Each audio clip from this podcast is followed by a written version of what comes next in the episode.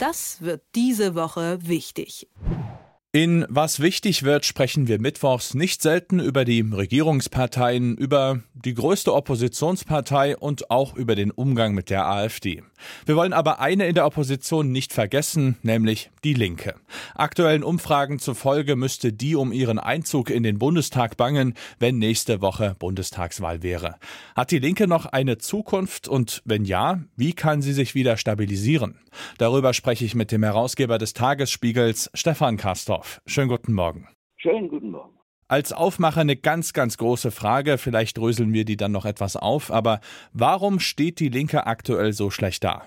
Also, die Flügel der Partei prallen unversöhnlich aufeinander. Sarah Wagenknecht, eine Ikone der sogenannten linken Bewegung, überlegt sich, ob sie vielleicht eine neue Partei aufmachen kann. Dann gibt es einen heftigen Personalverschleiß und schau mal an, in diesen Tagen ist niemand bereit, den Fraktionsvorsitz im Bundestag zu übernehmen. Also schlimmer geht es kaum. Mhm. Dann die Wahlniederlagen, die drohenden Wahlniederlagen in den kommenden Landtagswahlen. Na, ich glaube, es ging ihnen auch schon mal besser. Das waren aber Zeiten, die sind lange her. Mhm. Ich würde gerne mal dem Ursprung der Probleme ein bisschen auf den Grund gehen. Würdest du das eher beim Spitzenpersonal verorten oder vielleicht doch in der programmatischen Ausrichtung?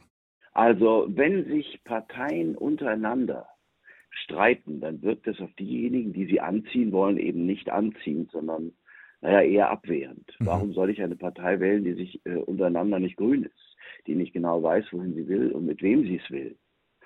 Dann muss ich ihr nicht meine Stimme geben, wenn ich doch denke, dass sie verloren sein könnte. Und darum verlieren die Linken.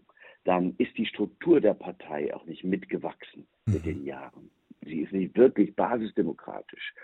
Da werden Kandidaten von oben vorgeschlagen. Da sind es fragmentierte Gruppen. Es ist dogmatisch. Das alles ist nicht aufgelöst worden. Und so kann sich die Partei dann, glaube ich, nicht von innen erneuern. Außerdem, letzter Punkt, klassisch linke Themen wie globale Gerechtigkeit, wie Migration, Arbeitnehmerrechte für alle, äh, die sozialökologische Frage, sozialökologische Frage, werden auch, nicht nur, aber auch von anderen in einer Art und Weise besetzt, gegen die die Linke angehen müsste, aber nur geschlossen angehen könnte, damit sie gehört wird. Du sprachst von klassisch linken Themen. Ähm, warum schafft die Linke es nicht, die ja so prominent für sich zu besetzen? Sind die vielleicht ein bisschen in den Hintergrund geraten, weil jetzt andere Themen für die Linke vermeintlich wichtiger sind? Ja, außerdem äh, hat, das ist manchmal auch das Traurige an solchen Entwicklungen von Parteien aus deren Sicht gesehen. Mhm. Es ist ja nicht so, als ob die Menschen nicht verstanden hätten, dass es diese Themen gibt. Sie werden nur nicht bei den Linken verortet, natürlich politisch klassisch links, ja, aber sie werden nicht bei der Partei Die Linke verortet, weil die Linke nicht durchsetzungsfähig genug ist. Wären die Themen bei Ihnen aufgehoben, würden die Linke, würde die Linke ja ganz anders gewählt, aber sie muss um den Wiedereinzug in den Bundestag kämpfen. Sie muss in den ganzen Bundesländern darum kämpfen, wahrgenommen zu werden und in die Landtage zu kommen. Wäre es anders, dann hätte die Linke mehr Prozentpunkte, hat sie aber nicht. Dann sagen die sich, die, die Wählerinnen und Wähler, dann gehe ich lieber zu den Sozialdemokraten, da steht das Wort schon drin, sozial, dann gehe ich auch zu den Christsozialen, da steht das Wort auch drin. Selbst zu denen dann gehen sie weil die Linke, das ist so ein bisschen, das ist nicht kontrafaktisch, sondern es ist so ein bisschen antithetisch.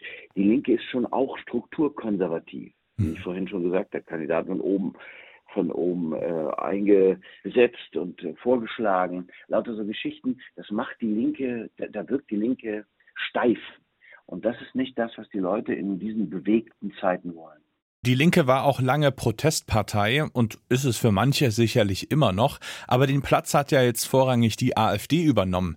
Kannst du dir erklären, warum man zum Ausdruck einer Unzufriedenheit neuerdings lieber eine rechtsextreme, in Teilen rassistische Partei wählt, als eben bei der Linken zu bleiben? Ja, weil die Linke sich dann doch immer schon noch um differenzierte Antworten bemüht. Es ist nicht so, als ob dann da einfach irgendwelche äh, Vorschläge gemacht würden, die nicht auch was mit der Wirklichkeit zu tun hätten. Mhm. Äh, die muss man nicht mögen die kann man alle ablehnen, aber es ist immerhin etwas differenzierter als das, das ist etwas, schon differenzierter als das, was auf der Rechten zu hören ist. Einfache Antworten in schwierigen Zeiten, also unterkomplexe Antworten in höchst komplizierten Zeiten sind natürlich für diejenigen attraktiv, die eigentlich nur ihre Wut loswerden wollen. Die da, die sehen mich nicht, die hören mich nicht und dann nehme ich einfach irgendeinen Spruch und dann halte ich mich an den fest. Und das ist von der Linken natürlich auch nicht zu bekommen. Mhm. Da spitze ich jetzt meine Frage ganz weit zu.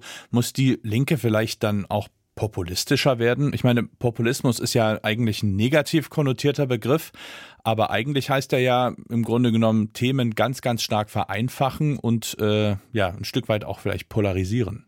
Grundsätzlich ist, ist nichts dagegen zu sagen, wenn man äh, ungewöhnliche Dinge mit gewöhnlichen Worten sagt, sagt dann äh, Philosoph namens Schopenhauer. Also ich finde schon, dass man populäre Politik machen darf. Und zwar so, dass die Menschen sie verstehen. Das ist das Wesen von Politik. Aber nicht populistisch. Die Linke hat manchmal auch populistische Züge. Es ist nicht so, als ob Sarah Wagenknecht nicht auch populistisch wäre, manchmal sogar nationalpopulistisch. Mhm. Das ist das eine. Tun wir das zur Seite. Ich kann der Linke nicht raten, populistisch zu werden, sondern so wie Dietmar Bartsch andere tatsächlich versuchen, auch Gregor Gysi in seinen besten Zeiten und jetzt auch immer noch in ausführliche Fragen, die Fragen aufzuwerfen, die die Menschen bedrängen und daraus dann differenzierte Antworten abzuleiten. Ob die den Menschen gefallen oder nicht, bleibt ja dann denen überlassen. Aber sie dürfen nicht schwanken und sie dürfen auf keinen Fall den Mo Leuten nach dem Mund reden. Also witzig, dass ich das der Linken vorschlage, aber den, den Leuten aufs Maul zu schauen und nicht nach dem Mund zu reden, was Luthersch.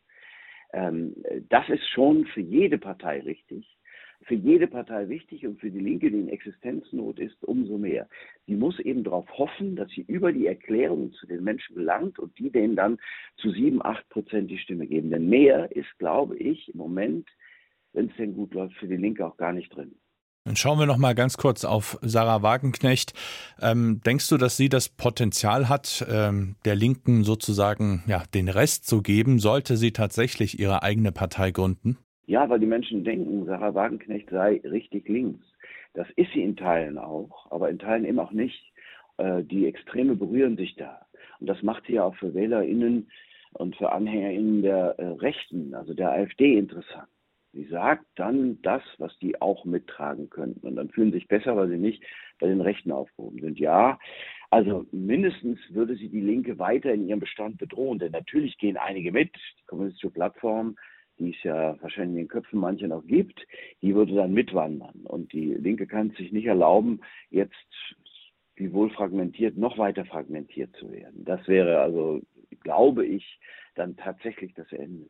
Wichtig ist aber, dass äh, Sarah Wagenknecht erstmal tatsächlich ähm, deutlich macht, programmatisch, wenn sie das denn überhaupt wollte, wofür eine Partei steht. Es ist ja nicht nur so, dass man sagt, guten Tag, ich bin jetzt Partei.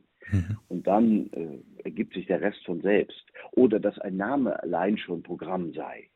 So einfach dürfen wir, es war auch wir in, der, in den Medien Sarah Wagenknecht nicht machen, dass die organisatorisch in der Lage wäre, mit Hilfe der Menschen, die um sie herum sind, Oskar Lafontaine, ihr Mann, der schon mal eine Partei mitgegründet hat, also dass die organisatorisch in der Lage sein könnte, eine Partei aufzubauen, also nicht sie, sondern die Menschen um sie herum, das kann schon sein. Mhm. Aber es geht ums Programm. Es geht darum, wofür möchte sie dann die Stimme haben? Und da möchte ich schon genauer wissen, um was es da geht. Die Einschätzung von Stefan Karstorff, dem Herausgeber des Tagesspiegels. Vielen Dank. Gerne. Das wird diese Woche wichtig.